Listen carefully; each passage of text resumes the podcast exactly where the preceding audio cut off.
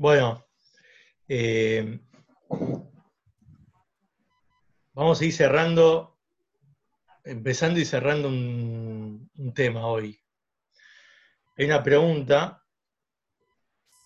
eh, que es la que hace el rey Shlomo apenas eh, construye el templo y ve cómo se proyecta y baja la presencia divina, la ve literalmente, cómo es que la esencia ilimitada de Dios mora en el templo.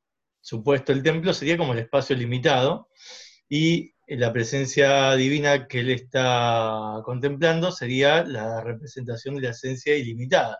Entonces, cómo el infinito puede morar en algo finito, prácticamente ese era el resumen de la pregunta. Para entenderlo habíamos planteado la idea de qué es entonces lugar.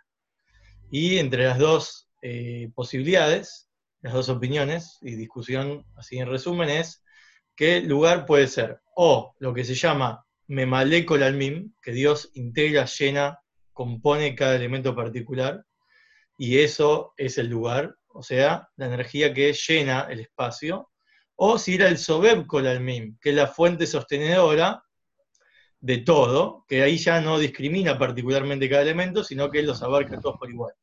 En estos, estas dos perspectivas que son, digamos, eh, aparentemente contrapuestas, habíamos concluido que en verdad hay que unir, combinar ambas perspectivas y dimensiones para llegar a lo que es realmente lugar y poder contestar la pregunta de Shlomo. Pero para eso nos habíamos desviado, pero es el, el camino para llegar, que es la mitzvah de amar a Shem.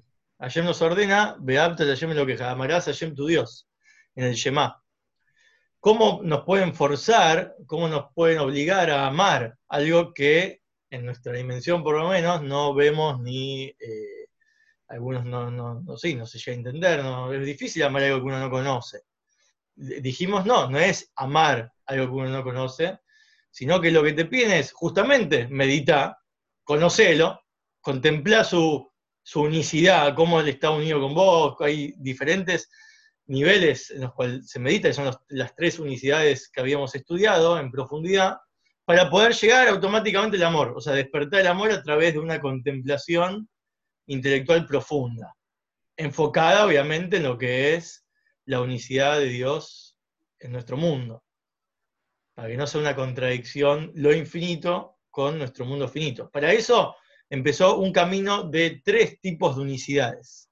A nosotros nos incumbe eh, esto bien, por eso es bueno ir meditando en cada nivel, en cada escalón, pero ahora que ya los vimos los tres, en resumen sería, el primero que vimos fue cómo cada elemento tiene una raíz para, para espiritual superior ¿sí? Eh, infinitamente o, en, grandes, en grandes escalas, como la manzana, ¿sí? como la manzana, que vimos que el gusto de la manzana era dulce porque venía del atributo de Gesed, cómo se desencadenó un atributo de bondad en un gusto, pero a fin de cuentas todo se reduce a una frase, que es las características, los gustos, los aparentes eh, em, la, composición de la personalidad, la característica espiritual de los elementos, o emocional o intelectual,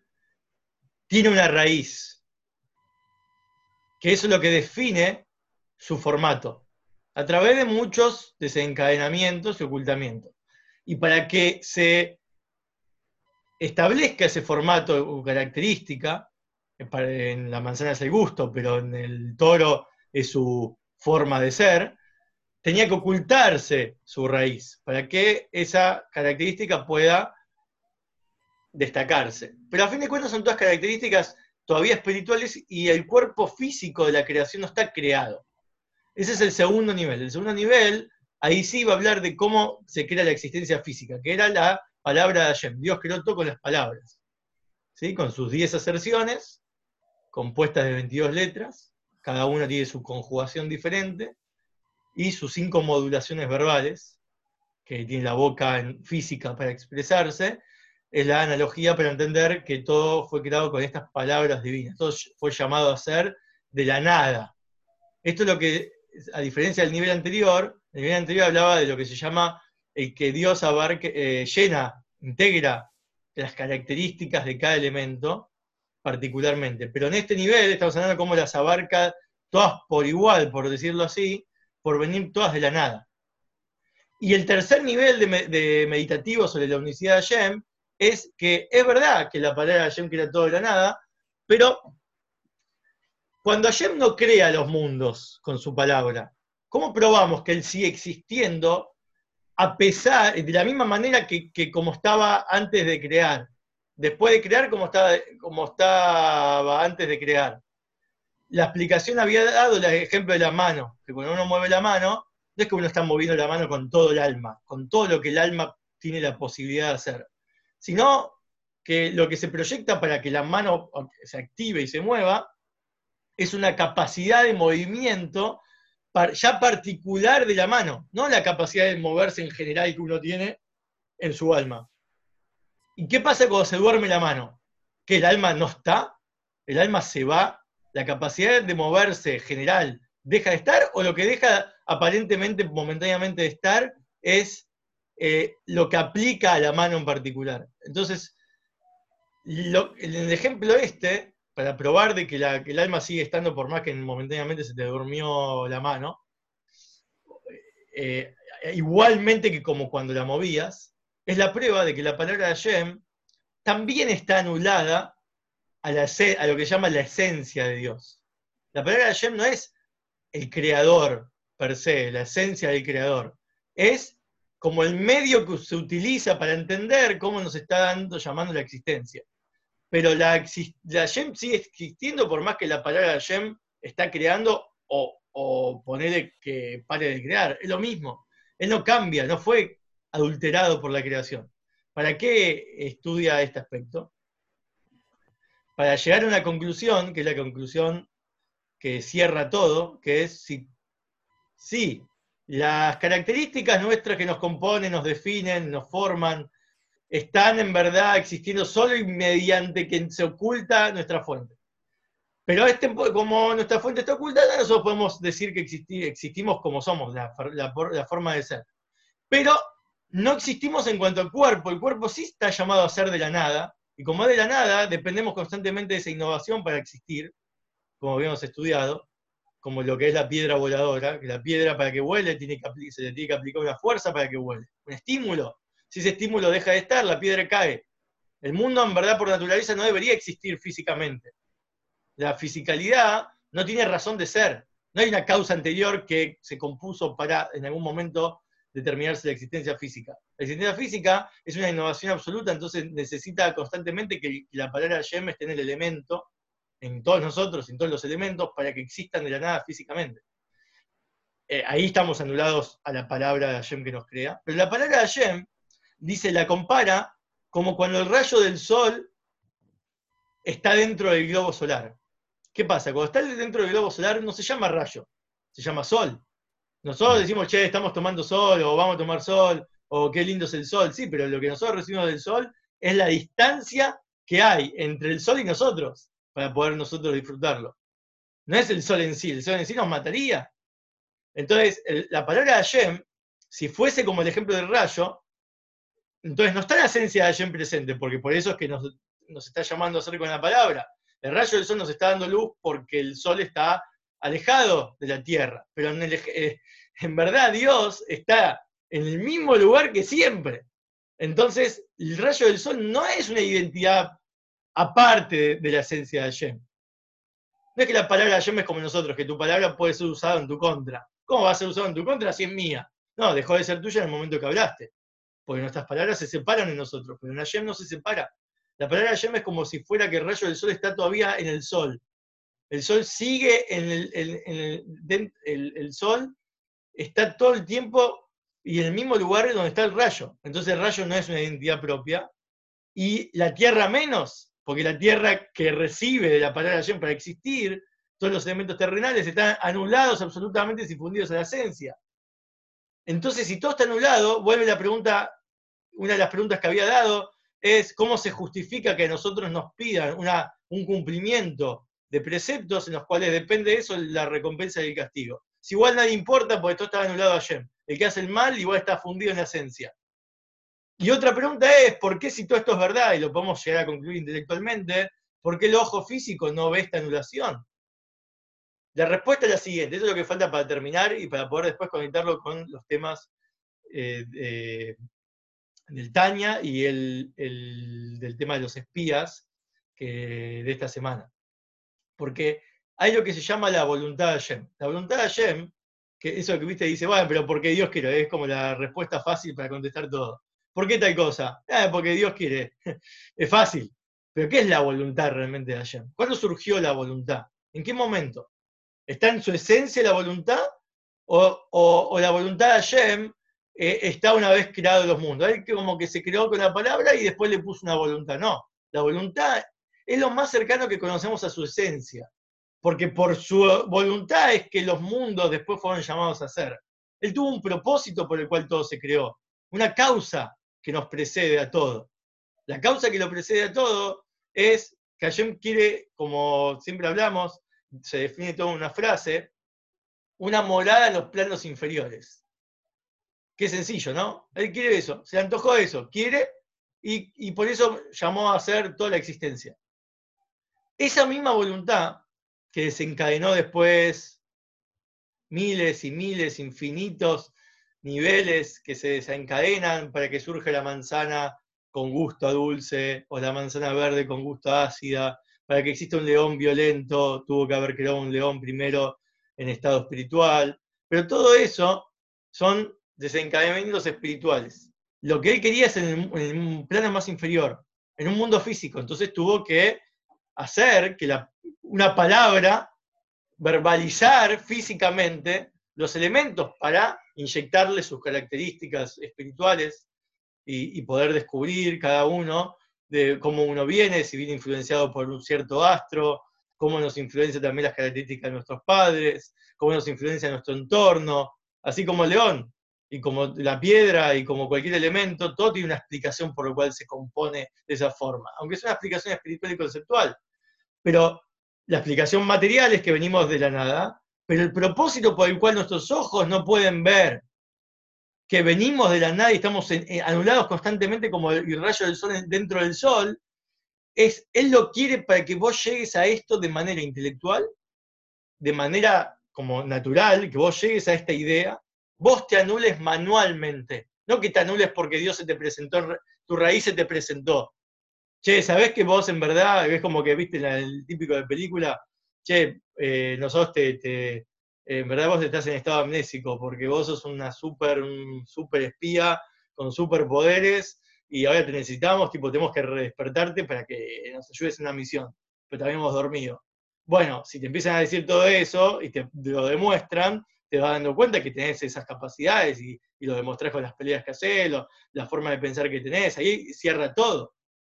Entonces tu ser se empieza, ahí en ese momento es obvio, se empieza a anular, pero acá lo que Dios quiere es que la anulación, hasta incluso de lo físico, que vos empieces a mover tus manos, a eh, eh, usar la equipa, a vestirte, a andar, a comer, a cambiar toda tu forma y tu acción de manera voluntaria, empezando por entender y contemplar todo esto intelectualmente con el ojo de la mente y provocando automáticamente el amor, porque había dicho el amor viene a través de contemplar todo esto. esto por eso esto no queda solo en estas palabras de este estudio.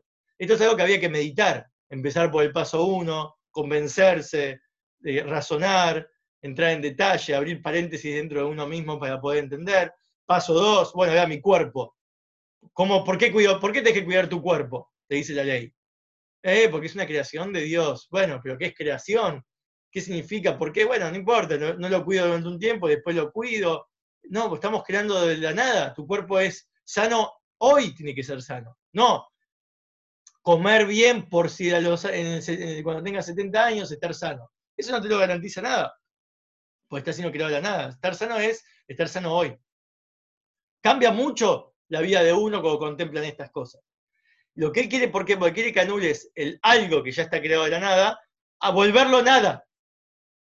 volverlo nada, pero no para que te sientas basura, sino para que fusionar. Porque vos, ¿qué significa volverlo nada? Si yo soy el que lo tiene que hacer, quiere decir que tengo que tener existencia. Esa es la idea. La voluntad de él es que vos existas, pero si él te revela todo de una y se te aparece a los ojos, vas a perder tu identidad. Es como si vos tuvieses ahora tu maestro delante tuyo, al maestro nuestro verdadero, el, el rebe de cada uno, el guía eh, original o, Dios mismo está presente, vos hay muchas cosas que dejarías de hacer. Eh, ya mismo ahora se te, abre, la puerta y aparece, y bueno, viste, hay un montón de cosas que cambiarían en uno mismo. Bueno, por eso es que no aparece de esa manera.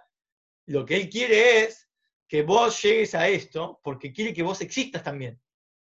la morada de Hashem tiene que ser en los planos inferiores, tiene que haber una unión entre lo que es lo infinito, que vos estás anulado al infinito, pero dentro de lo finito.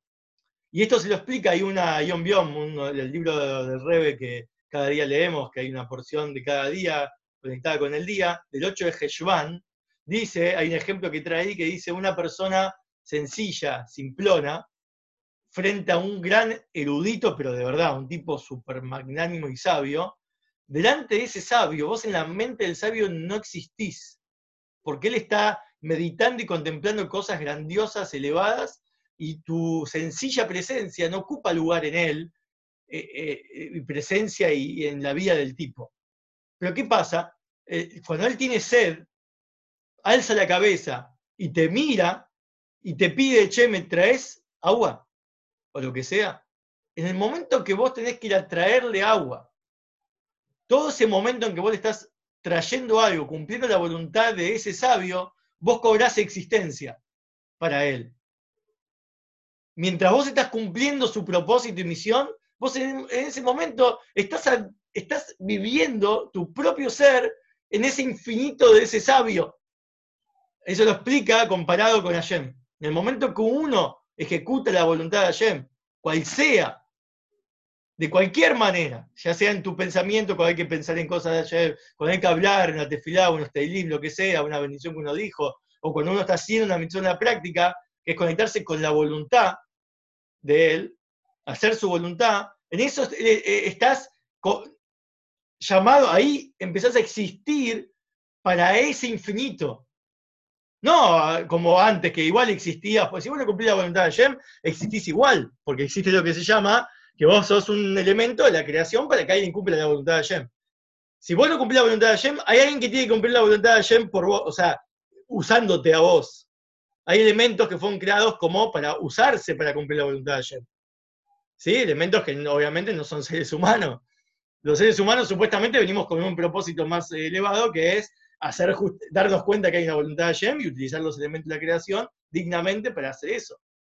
En el momento que un ser humano se, va, se rebaja a no estar en conciencia de esto, es no, importa por qué existe, porque es un elemento que es usado, ya sea tu mera presencia, por tus amistades o por alguien que te, lo que sea, que se cruza con vos y que gracias a eso te hace un favor, en eso cumple una mitzvah, o vos mismo, todo el mundo cumple mitzvah sin darse cuenta, en verdad. Por eso es que existen. Mientras estás haciendo algo de Hashem, estás existiendo. Por eso es tan importante comprender por qué no vemos ¿Y por qué existe la recompensa y el castigo?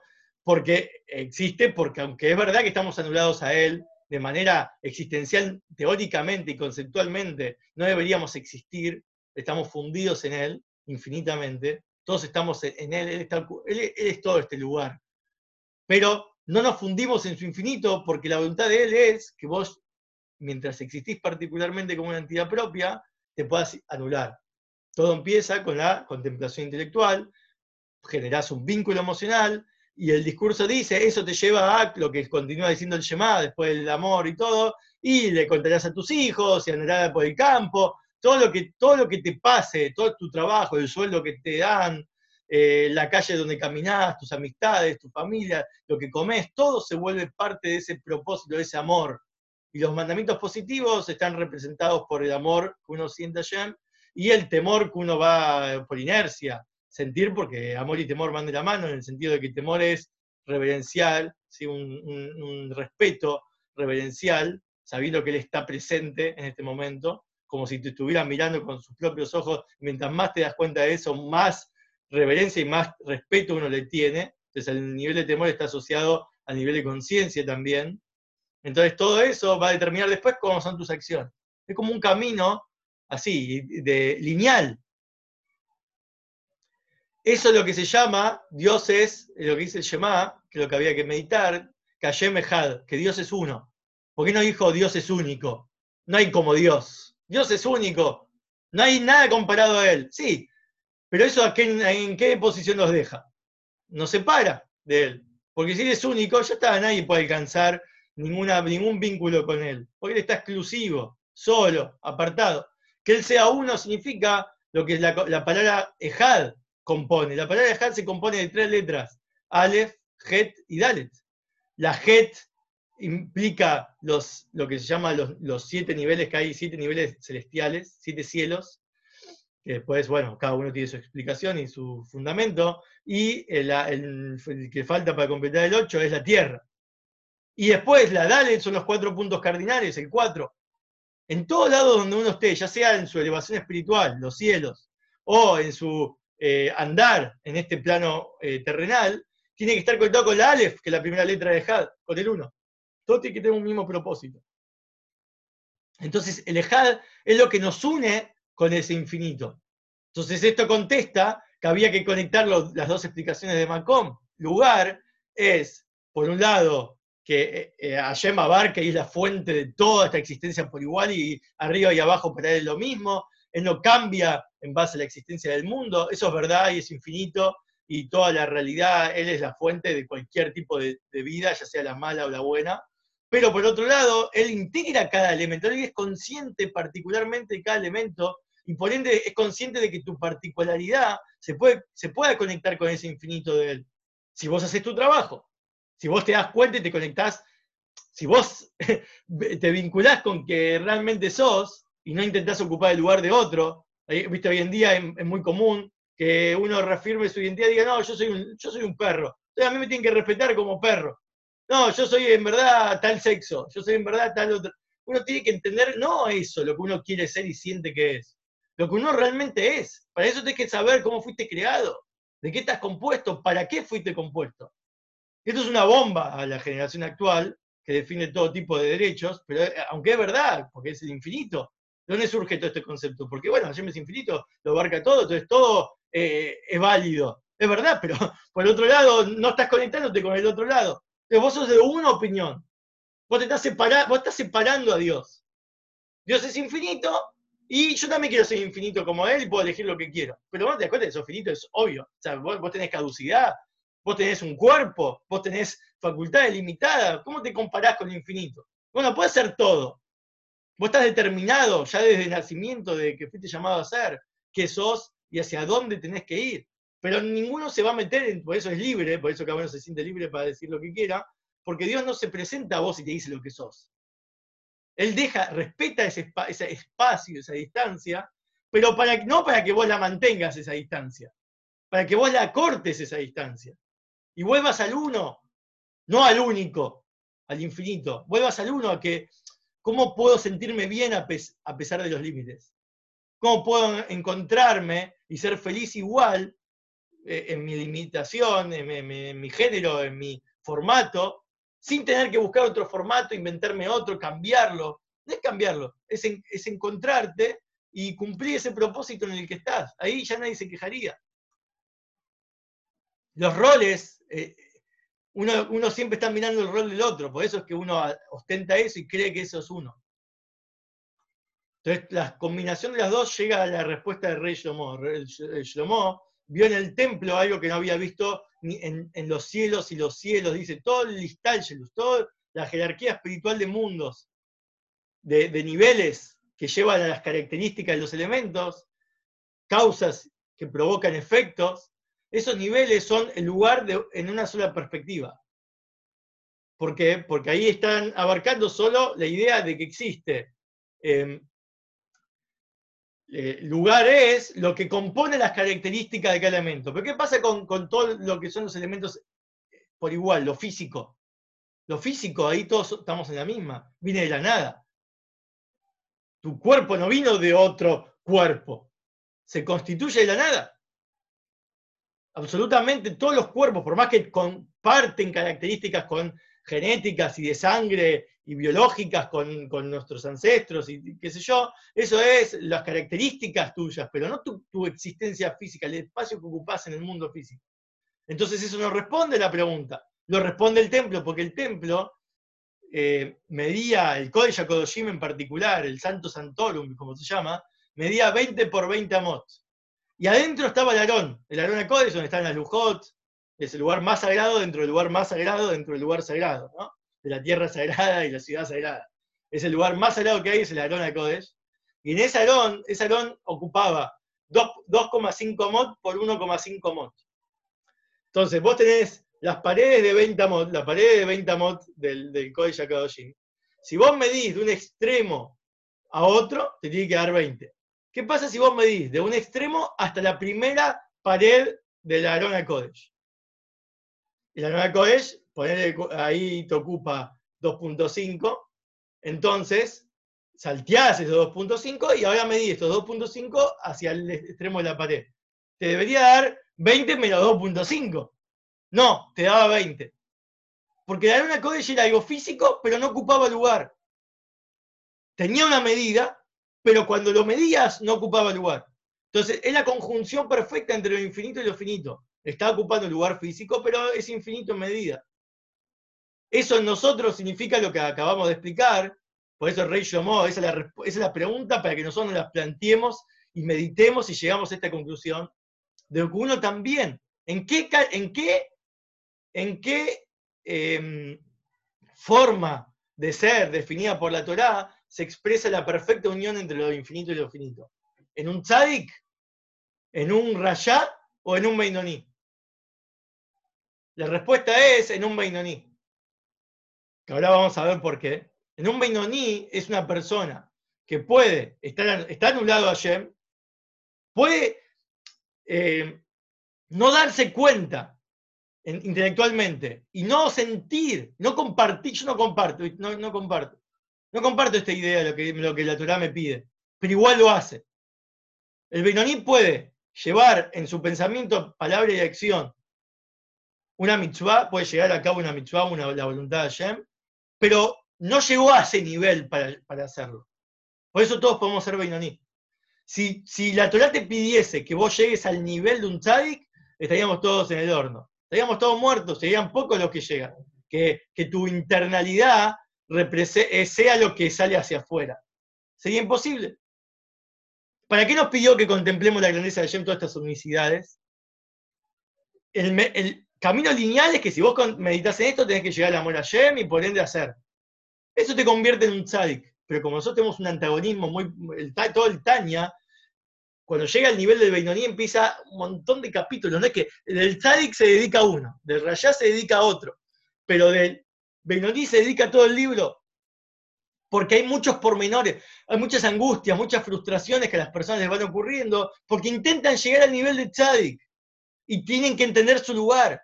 Tu lugar es ahora, vos estás viviendo hoy, vos hoy, decime hoy, no, hace 20 años atrás, si vos hubieras hecho religioso, ahora estarías eh, haciendo, no sé, arbit cuando llegue la hora, diciendo brajot, usando equipa. No, no, no. Ahora, vos ahora.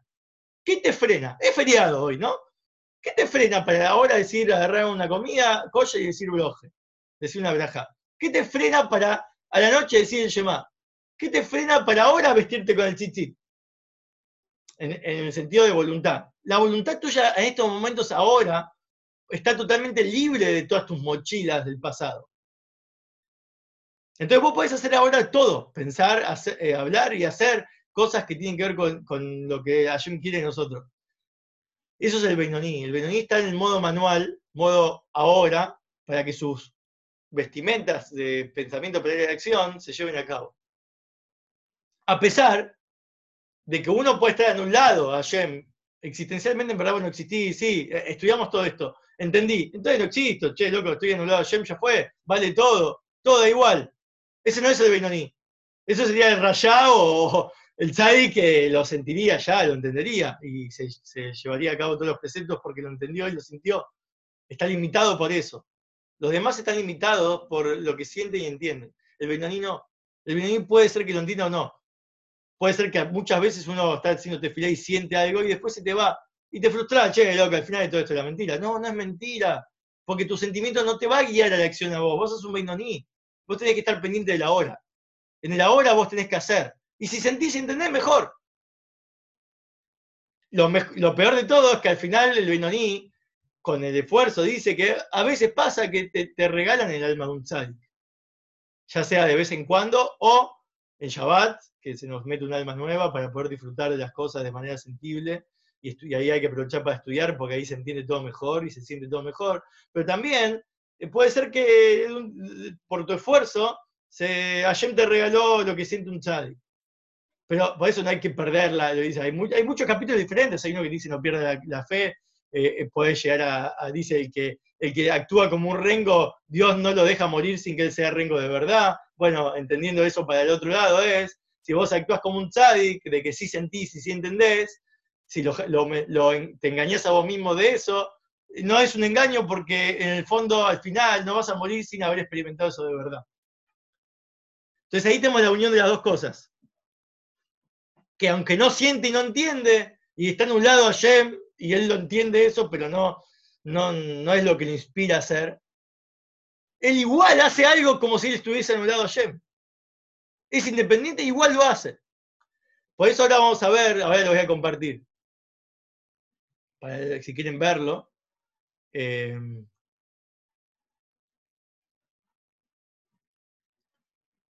ahí. Vamos a compartir tres imágenes. La primera es estos tres niveles que recién hablamos. ¿Quién es el tzadik? ¿Quién es el rayá y quién es el benoni? En, pocas palabras, el tzadik sería, hay dos tipos de, de, tipo de tzadik, ¿no? En resumen. Está el que se define en base al nivel de amor, por ende al nivel de odio, que decir, el nivel de amor a Dios es lo que va a definir el nivel de alejamiento y rechazo al otro lado, a lo que no se puede.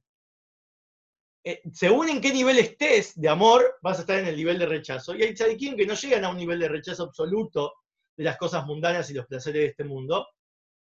Por ende, su amor tampoco es completo. ¿sí? Pero hay miles de estos niveles, puede haber miles de, de de esta forma.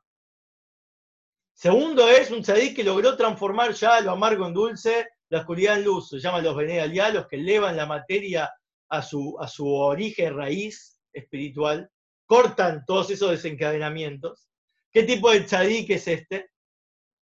Es el, eh, eh, eso, el que logra, son pocos, muy pocos, están contados, como Revisión Mario Jai, de que agarran los elementos, ¿sí? como Rebe cuando da una bendición en el vino, y entonces vos te llevabas el vino y tenías la bendición de ese rey. ¿Cómo logró que el vino físico tenga una bendición? ¿Sí? Despertó la raíz espiritual del cual el vino se compone, no es el vino físico. Vos te lo tomás y tiene el mismo gusto que otro vino, no es que tiene un vino, es un gusto más especial. No cambia la materia, cambia la característica espiritual. Y con esas características pueden hacer en los elementos ese cambio. Dos, rayá. El rayá es al revés. Según su nivel de amor y apego a, los deseos y placeres mundanos, va a ser el nivel de rechazo a lo espiritual y divino, lo que Hashem quiere.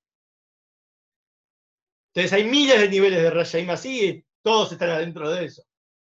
Pero hay un nivel de Rayá ya más, más elevado, entre comillas, o más bajo, más decadente, que por la secuencia de haber rechazado tantas veces las oportunidades de arrepentimiento, las oportunidades de remordimiento, perdieron absolutamente la sensación de que ellos se pueden arrepentir. Y ya no sienten remordimiento alguno. Como cuando el faraón le pasó, después de cinco veces rechazar, sacar los judíos de Egipto, de retractarse, ya Hashem no le dejó más sentir, aunque él quiera, no iba a poder lograrlo, y su corazón ya era una piedra. Quédense con estos conceptos, porque después lo vamos a conectar con las unicidades que recién vimos de Dios. Y el Beinoní es que sus pensamientos, sus palabras y sus acciones, o sea, las vestimentas del alma, ya las volvió carrozas, no para siempre, siempre, pero porque cada día lo hace, las unió con la voluntad divina. Con la constancia, dice el Tania, si vos te acostumbrás, como también recién vimos, a pensar, hablar y hacer lo que la voluntad de Hashem quiere, termina convirtiéndose en una segunda naturaleza. ¿Qué es una segunda naturaleza? Que no es tu primera naturaleza. Tu primera naturaleza es no hacer lo que la, la quiere. Así nacimos todos, nacemos todos de fábrica, no queriendo hacer lo que Hashem quiere, nacés como un niño con tu alma animal bien, bien revelada. La segunda naturaleza la formás con la práctica, con el esfuerzo, con, con, entrenamiento. Es un entrenamiento de ser un tzadik, ser actuar como un tzadik. Y quizás ayer, como dijimos, te, da el alma del tzadik, o quizás no. Pero vos no tenés que desistir, porque lo que te pide a fin de cuentas es que parezcas un tzadik, y aunque sea, no seas un rayá. Si no llegas al tzadik, aunque sea, no nunca llegues a, rayá, rayá es el que la práctica transgrede. Porque si, si fuese que la práctica siente el rechazo divino y no entiende la divinidad, entonces estamos todos en el horno, porque hasta que no entiendas y no sientas, sonaste. No vas a llegar nunca. Entonces lo que el, el le pide es que ahora, ahora vos podés hacer, aunque no entendés y sentís, sí, listo. Eso es lo que el rayá no puede. El rayá con el tiempo pierde esa experiencia de poder lograr hacer como el faraón. Pero yo lo quiero sacar, yo lo siento. Ya no es por sentir. Tienes que haber, si vos lo hacías antes cuando no querías, Ahora que querés, ¿sí? No lo, no, no, si ya antes no lo hacías porque no lo sentías, ahora que sentís tampoco. Eso es como el ejemplo que te dice si uno cuando es, eh, si una persona en la, la, riqueza, ¿sí? No, no, cumple en la pobreza menos, ¿no? Porque dice, bueno, pero es lo mismo pero al revés. Vos sabés que estás en la pobreza, uno no tiene trabajo, no estudia Torah, ¿quién te garantiza que la riqueza vas a tener eh, estudiar? Dice, cuando tenga plata voy a darse acá. No, porque ahí vas a tener más, más responsabilidades y compromisos. Ahora, estos tres, vamos a ver cómo se conectan con estos niveles.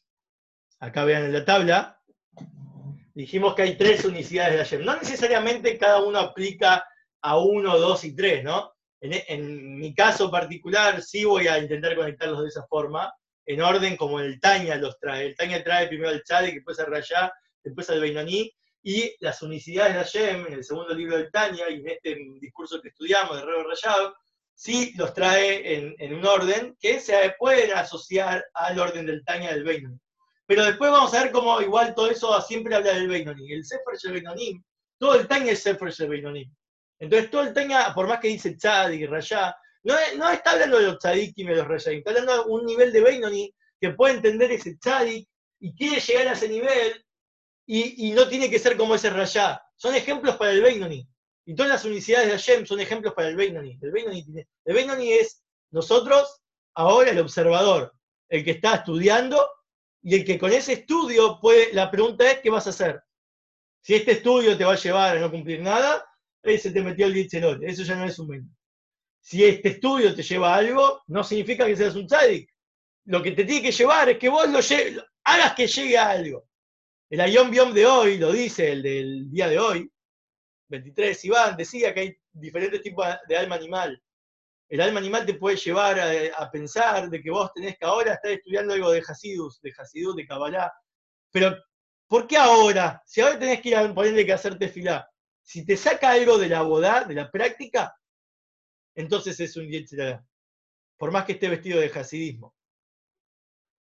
Si no vas a llevar a, hacer ahí una práctica, es como el ejemplo de los. Hay un ejemplo de una historia de una época de antes del Baal que, eh, la carroza se le clavó a un chabón en el barro y alrededor lo único que había es un lugar de estudio, una yeshiva. Entonces llamó a la puerta y dijo, che, muchachos, ¿no me pueden ayudar a, a sacar a la, carroza del barro, así yo puedo seguir. No, no podemos porque estamos estudiando Torah. ¿Cómo? No es que no pueden, no quieren. Bueno, hay una ley, viste, que si no hay, si hay otra persona para hacer la mitzvah, la tiene que hacer la otra persona y uno seguir estudiando. Pero cuando hay otra persona, vos tenés que salir y dejar de estudiar. ¿Qué es más importante tu estudio? Si tu estudio te lleva al amor al prójimo, si tu, estudio, si tu estudio es para llevarlo a la práctica, ahí tenés la oportunidad de hacer algo en la práctica y no lo hiciste. Lo mismo, por eso es todo este Beinoni. La idea es que el Beinoni igual tiene que pensar y hablar y hacer, independientemente si entendió o no. Lo que acá te intenta estudiar es que vos llegues, vos tenés que intentar sentir, intentar contemplar todo esto, meditar para sentir y después hacer. Pero si vos no vas a llegar a eso, hoy, ahora tenés que hacer lo que hay que hacer. Si el horario del Shema se te va, tenés que hacer Shema por más que no estás de acuerdo. Si se te va eh, Sukkot, tenés que hacer la Sukkot, no importa que todavía no te, ay, todavía no me conecté, no estudié. Uno tiene que empezar, por eso se empieza en 30 días antes de una fiesta para estudiar qué hacer en la fiesta y cómo conectarse con la fiesta. Uno, eso depende de cada uno, es subjetivo. Por, por eso acá hay tres niveles de unicidad. Y están conectados con lo que sería un nivel de tzadik, un nivel de rayá, un nivel de beinoní, conceptualmente hablando, aunque todos tenemos que llegar al nivel de beinoní. Esto es lo que dice acá. La unicidad de Dios, el primer nivel, consiste en los diferentes infinitos ocultamientos que hay. De nivel en nivel, cada cosa tiene una explicación. A nivel característica, no materia, no cuerpo, sino, como dijimos, formas, la forma de uno de ser, los colores de las cosas, los olores, los gustos, la personalidad, todo lo que es la, terapia, la psicología, la, sociología, todo el comportamiento de las cosas, tiene una explicación anterior, y esa, y esa explicación anterior tiene otra, otra, otra, otra, otra atrás, infinita. Tan, así que el Tania te dice que había ciertos judíos filósofos que aceptaban esta idea y, aceptaban que, todo tiene una explicación de algo que la precede, pero, pero aunque haya infinitos, infinitas causas y efectos, nunca va a ser creada la materia. Siempre una explicación, un concepto espiritual. Lo, lo material es algo insólito, por eso esto no corresponde a lo material, sino a, las características. ¿Y qué es lo que haría un tzadik? ¿Por qué aplica el tzadik? Porque el tzadik ve, él puede ver mentalmente con el ojo de la mente y por ende acostumbrar su ojo a ver la raíz de las cosas. Entonces, en lo que engloba los 6.000 años de existencia, como terminó el primer párrafo de la primera unicidad, los 6.000 años de este mundo son banales, como dice el rey es banalidad, banalidad, banalidad, ¿Por qué banalidad? Porque siempre hay algo que la precede. Y solo existe porque eso que la precede está oculto. Es momentáneo. Como el séptimo milenio va a revelar la existencia de Hashem revelada en este mundo, manifiesta. Entonces todo este mundo se llama el milenio de la destrucción, porque va a destruir la existencia de este mundo de los seis mil años. Entonces, ¿qué es este mundo? Es temporal, momentáneo, mientras no se revele la, la raíz. ¿Qué hace el tzadik? Vos tenés que ir a trabajar de esto. Vos, te doy la bendición de que acá tengas un hijo. Vos, el, ¿qué ve el tzadik? Los tzadikim de verdad pueden apreciar la raíz de cada individuo. Y si es un, un tzadik de la generación, el que engloba a todos más, porque puede ver más cosas. Pero los tzadikim pueden lograr ver en, las características de la persona ciertas tendencias que, que, venían de otras tendencias y por ende puede ayudarte, darte una receta para corregir ciertas, ciertas formas de ser, ¿sí? conducirse de cierta manera, comer, viste cuando te dicen, a vos te está pasando este, este, este síntoma físico, viene de, la mesusá, que está mal. ¿Cómo ven eso? Es porque ven la característica espiritual. Al conocer la raíz del alma de los elementos, puede dar un consejo, una bendición, o transformar un dólar en, en que te dé una bendición, un vino que después lo tomás y es bendito. Pero no es por la materia en sí, como dijimos, sino por la característica que le hizo cambiar. Si vos la haces, este vino, lo agarrás, vos vas lo que quieras, eh, pero no vas a poder copiar ese vino. Vas a poder, ¿sí? mientras contenga la bendición, vas a poder mantener esa bendición y mezclarlo en otro vino, pero nunca vas, no lo puedes perder porque bueno, no se transformó la materia del vino en santidad, sino cambiar lo que llama la amargura, como dijimos, el tzadik, que logra que cambie la amargura en dulce la oscuridad en luz. Y el primer nivel corresponde eso, las miriadas de niveles, a las miriadas de niveles que hay de tzadikim que aman, por ende odian a la materia. Aman a Dios y por ende odian a la materia. Como es infinito los niveles que hay, es infinito los niveles que hay de, las características, cómo se componen de otras y, se preceden de otras. Lo mismo con el rayá.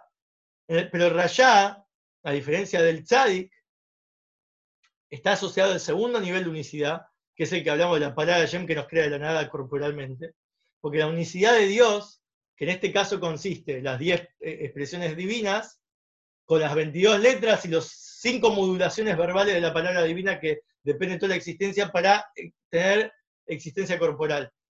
Cuando uno es rayá, tiene niveles infinitos, como dice acá, 22 letras, ¿cuántas combinaciones hay? Un montón de de, niveles de rayá que hay. Pero por otro lado está el, segundo punto, que cuando uno está pecando y llegó al punto que ya no siente el arrepentimiento y ya no se le concede esa oportunidad y no la siente en él y se siente separado absolutamente de Hashem, es como la, cuando Hashem te crea de la nada. ¿Qué vos sentís? Atracción por el cuerpo y los placeres. Estás ignorando que en verdad vos sos creado y todos los placeres que, te estás atrayendo son un hacha en mano de un hachador. Son una piedra que está impulsada por alguien que la está impulsando. No tiene existencia propia. La existencia propia es esa palabra de Hashem que la crea de la nada. El rayá es la máxima representación de, que existe la nada. de que viene la nada. Este, este, este ya no le importa nada, ¿viste? No le importa nada. Uy, está conectado con la nada. ¿En qué sentido? Corporalmente, su cuerpo va donde lo lleve el viento, por decirlo así. Porque es verdad, todo va donde lo lleve Hashem. Él no lo aprecia, obviamente, por eso dije, esto no es que el rayá es eso. El Beinoní que estudia este concepto, nosotros podemos estudiar este concepto y decir, uy, mirá, el rayá, un rayá tipo Korah, un rayá tipo Bilam, rayá, ¿no? Después definir qué es rayá y qué no, pero ¿por qué la Torah habla de, personas negativas? ¿De qué se aprende de ellos? Ah, se aprende todo. De todo se puede aprender. Incluso el que no inspira nada y el que está totalmente desestimulado por la Torah y el que está ateo y no cree nada, se aprende eso. Se aprende de que Dios crea, un infinito, una infinita creación, múltiples obras y Él depende de todo. Cómo existe si no cree en nada. Es la prueba de que Él existe igual porque no, no precede algo anterior su existencia. Es creado de la nada es porque Dios quiere. Y Dios quiere, como dijimos antes, te utiliza para que otro, al contemplarte a vos, aprenda algo en su servicio a Dios. Te volviste un elemento de aprendizaje. El tercer nivel es el Beinoní, que aplica el último nivel donde ya está toda la existencia, la esencia de Hashem que habíamos visto. No hay nada fuera, fuera de la esencia infinita. Y aunque el ojo no lo puede ver, o sea, el ojo, ¿qué significa? Lo que el ojo ve eh, estimula el corazón, pero si el ojo no ve, ojos que no ven, corazones que no sienten. Entonces, si no siente el corazón, quiere decir que no hubo un trabajo intelectual tampoco, el, intelecto no estimuló suficiente como para engendrar una emoción, y entonces por eso es lo que significa que el ojo no ve. Pero eso no impide al Beinoní hacer la voluntad de en la práctica. ¿Por qué? Porque la voluntad, vos tenés la facultad de poder conectarte con las vestimentas que no son un medio para llegar a Shem, como la gente piensa. No, che, yo veo, ya llevo 30 años haciendo mitzvot, o 10 años o 5 años, y no me cambié la vida, no, no cambié como persona, sigo siendo malo. Y se frustra y abandona todo, porque no estudió el Tania. Porque el Tania te dice, nunca tenía que haber pasado eso.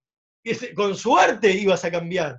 Sí, si vos hubieras estudiado mucho y aplicado, meditado, pero pocos llegan a eso. Esos son tzadikim. Las vestimentas significa que vos no son un medio, son el fin. Hashem quiere que cumplas la mitzvah. Si vos llegaste a entender y sentir, genial, es un plus para vos. Pero eso es subjetivo, cada uno siente y entiende otra cosa. Si fuera por lo que sentimos y entendemos, estamos todos peleados. Los Ganeden, dice, así como hay una frase que dice, el infierno está lleno de buenos intencionados, que no llegaron a la práctica, el Ganeden está lleno de, buenos, de, buenos eh, pensadores y buenos eh, ¿cómo se llama? Gente sensible, gente que sintió, ay, yo me reconecté con Hashem, lo amé toda mi vida. ¿Y por qué estás ahí en el Ganeden? Tendrías que estar en este mundo resucitando los muertos. Si vos te conectaste con Hashem intelectualmente y emocionalmente, hay infinitos niveles, hay infinitos Ganedens para vos. Pero en, nuestro el mundo venidero, como se lo entiende, la morada para Hashem en los planos inferiores, es en este mundo físico. Y este mundo físico te pide acción, palabras, pensamiento. No sentir y entender. Sentir y entender es un plus que después en el futuro se va a revelar todo como uno. Vas, ahí, va, todo el mundo se va a dedicar a entender y como yo ya está. Ahí tus ojos van a ver, entonces vas a sentir. Pero mientras los ojos están velados, tu esfuerzo eh, está en, por lo menos hoy tengo que hacer. Voy como, como nosotros estamos estudiando y estudiáis a largo plazo. Tranquilo, vos seguís estudiando, vos seguís estimulándote, intentando, a, veces sentís, a veces no, a veces entendés, a veces no, pero vos seguís cultivando eso porque hicimos un juramento, hay que hacer un tzadik. No hay que ser un raya, hay que ser un tzadik. Hay que apuntar al nivel de tzadik, pero si no, por lo menos no rayar, no en la práctica hacer el mal. Y, entonces esto es lo que, lo que conecta con el, último nivel. Porque al ser que todo está anulado a Shem, pero como no lo vemos, la voluntad de Shem quiere que vos lo hagas manualmente, entonces eh, la mente y las emociones no son la mejor herramienta. Porque la mente y las emociones es a largo plazo y a veces llegás, a veces no, porque uno tiene sellado el corazón, como dice el Tania, hay diferentes recetas, diferentes problemas y síntomas que pueden evitar esto. Lo que te conecta es la voluntad, es directa. La voluntad de quiere que hagas, vos estás haciendo, ya estás conectado. Con su voluntad, que es su infinito. El ejemplo que da el Tania es como cuando uno abraza al rey. Si vos el rey está vestido con miles de ropas de piel y qué sé yo, ¿qué? ¿Lo estás abrazándolo? ¿Qué? ¿Le pedís que se desnude para abrazarlo? ¿Lo abrazaste? a través de su ropa vos estás abrazándolo. A él. Porque él es su ropa. Él está ahí vestido así para encontrarse con vos. Porque de otra manera vos estarías muerto. Y ahí llegamos a lo que, a lo que mm, eh, se relaciona con lo de los espías. Hay dos tipos de espía. Están los espías de Moshe, que es en esta semana en la Perashá, están los espías de Yoshua, que más adelante, cuando le toca a él ya conquistar la tierra, también envía espías. Fuera del tecnicismo, el tecnicismo es que en pocas palabras es que Moshe mandó 12, uno por cada tribu, y de manera voluntaria, porque Dios no se lo pidió, y Yoshua mandó dos, uno era Caleb, que ya había estado en el Moshe, y otro es Pinjas, lo, mandó dos, pero también Moshe mandó a hacer un tour por toda la tierra, y Yoshua mandó a los espías, pero solo se quedaron en Jericó, que era muy elevado, y podían ver toda la tierra de Israel ahí, y se tuvieron que volver porque los venían a agarrar. Eso lo pueden ver en, sí, que hacemos los resúmenes de Yoshua, y el de esta semana, que escúchenlo, que es, dentro de todo es entretenido y conceptualmente rico. Pero en pocas palabras, el Rebe, hay un discurso que, en verdad lo hace el Alter Rebe, el Alter Rebe en Likutei Torah, explica esto, la diferencia entre los dos espías, de manera espiritual, no de manera física, y después se entienden de manera física. Los espías de Moshe, ¿qué tenían que hacer? Explorar las siete, los siete pueblos que vivían en la tierra de Israel, porque son los que después conquistó Yoshua, habían diez, pero solo llegó a conquistar siete, que diez, siete por emociones, emocional, eh, los atributos emocionales, y los tres que faltan son los intelectuales. Pero a fin de cuentas fue a explorar los diez atributos del alma. Y fue a conquistar los diez atributos del alma tráigame el informe de cómo conquistar los 10 atributos del alma. ¿Cómo llegar a ser un tzadik? ¿Cómo logro, mediante la contemplación, llegar a un vínculo emocional y por ende la acción? Por eso, después vemos, fracasó. Los 10, de 12, si el primer nivel corresponde a un tzadik, el primer nivel de, la idea de la misión era ser un tzadik, terminaron siendo Rayaim. ¿Por qué Rayaim? Porque, ¿qué es lo que trajeron? al, ver con sus ojos que era imposible, concluyeron emocionalmente que entonces no, yo no quiero eso. El, ojo ensegueció al sabio. El ojo hace que sientas otra cosa. Y no pudiste seguir el mandato de Moshe. Moshe te dijo que se podía. Vos no traigas una conclusión negativa. Quizás vos no te sentís a gusto. Uy, no sabés cómo va a ser. Pero, pero no, no seas un rayá. Hay que ser un Beinoni. Tener un informe positivo aunque vos te sientas que es imposible. Y ellos sintieron que era imposible y dijeron que era imposible.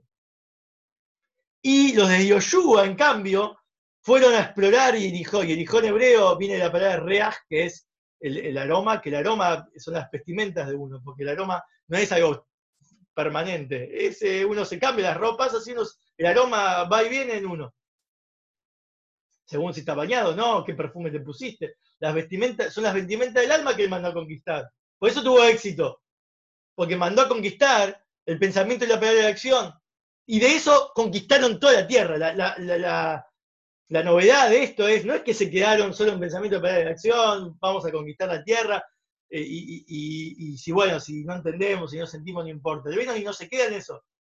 Cómo conquistando las vestimentas terminan contemplando cómo va a ser, cómo es todo. Porque con el pensamiento palabra de acción, si vos te comportás bien, pensás bien y haces bien, eso te transforma en la segunda naturaleza. Con el tiempo terminás conquistando toda la tierra. Por eso tardó mucho en conquistar la tierra, todavía sigue la conquista de Yoshua, Estamos en la conquista de Yoshua y lo que el Beinoni tiene que hacer, lo que el Tania quiere, terminar y, entrar a la tierra de Israel completa, que es todo el mundo, está dentro de cada uno, o ya no haya diferencia, es todo mora al infinito de Hashem, porque cada uno logró con sus vestimentas que ya no cambie si sentís o no, significa, no cambia en qué lugar estoy, en qué contemplación me encuentro, o qué nivel me encuentro de, espiritual. Igual puedo hacer, igual puedo pensar y, hablar de, lo que la Hashem quiere en su voluntad. Entonces estás conectado lo finito con lo infinito. Entonces ya no importa, ya no es la tierra de Israel. Ah, voy a vivir la tierra de Israel, voy a ser más espiritual. No te garantiza nada, porque la tierra de Israel la, tenés que hacer acá primero. Y por algún motivo tenés que ir, porque ahí te necesitan, o ahí no queda otra. Bien, cada uno en su nivel, eso es subjetivo. Pero en la práctica es que todo lugar es válido. Porque en todo lugar está la presencia de Hashem, es infinito. Esto cierra todo. Por eso Rebe dice que Moshe fracasó, quedó, pero Moshe es eterno. Si Moshe hubiese entrado y los espías hubiesen hecho todo bien, ese Beit HaMikdash hubiese sido eterno. No, hacía falta más, más, exilio, nada. No fue, y, eso generó que exista el exilio, porque los 40 años, y, más que los 40 años, todo el tiempo que estamos viviendo en el exilio fue por esa, ese mal reporte. Pero Moshe se quedó ahí porque es posible con la fuerza del líder de la generación con la fuerza del Moshe de la generación, el que está dentro de cada uno, y el que en la práctica existe, con los consejos, si hubiesen seguido los consejos de él, aunque no te sientas conectado, no entendés, igual lo hubieses podido lograr. La fuerza, para que el Beinoni logre el efecto de ser Beinoni, pues si es imposible ser Beinoni todos los días, pero no es todos los días, es hoy. Y si vos estudiás hoy un poquito, el, orden es muy sencillo. a la mañana, si un párrafo lees, como dice el Gita, el rey de la generación que dijo, Haces jitas. ¿Qué significa jita? Un poquito de Tania, te inspira a hacer la tefilá ya con una conexión intelectual y emocional mínima con lo que estudiaste. Entonces ya no es solo práctica. Y, y, después durante el día tenés este link, verbalmente estás conectado. Y después estás conectado también cuando estudias la para allá de la semana, con la energía de la semana, que es, algo que te puede conectar emocionalmente también, no solamente porque lo estás estudiando. Y así con todo lo que, lo que implica las, indicaciones de él, con todas las campañas, la campaña de Mesusá, la campaña de estar atento al prójimo y, influenciar a otro, ponerle tefilín, lo que sea. Especialmente la, de ser consciente de que todo esto es eh, inminente de la redención. La redención es esta, lograr esa, esa conquista absoluta de la tierra de Israel, pero no de toda la tierra de Israel y después de lo que hago, es empezaron con las vestimentas, ves toda la tierra de Israel, eso es lo que nos enseñó Yoshua. Llegás a Moshe con eso. Llegás a devolver a Moshe a la vida con eso. Ese es el fin de todo lo, que había preguntado Shlomo, eso es lo que él vio. Apenas, imagínate Shlomo, vio esto con los ojos y lo que a él le pasó es todo lo que nosotros estudiamos. Es la pregunta que nos llevó a que todos nos podamos conectar. Esperá, yo lo veo, por ende, lo siento y lo entiendo, pero ¿qué pasa con los que no lo ven? Tengo que formular una pregunta. Tengo que conectarlos con algo. Porque si no, el día que no vean, el templo no esté, ¿cómo van a estar conectados con el templo con lo que yo estoy viendo? Por eso es, clave el rol del líder.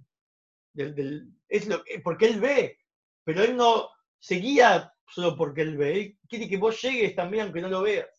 Por eso te indica, la receta es que no hay máximo líder que el Alterrebe, que es el Tania, que nos va a llevar a Mollías, y todos los rebes que vinieron después, que son la práctica del Tania, que cada vez más reforzándola más con sus conceptos, como este que vimos de Robert Rayab, para lograr esto en cada uno.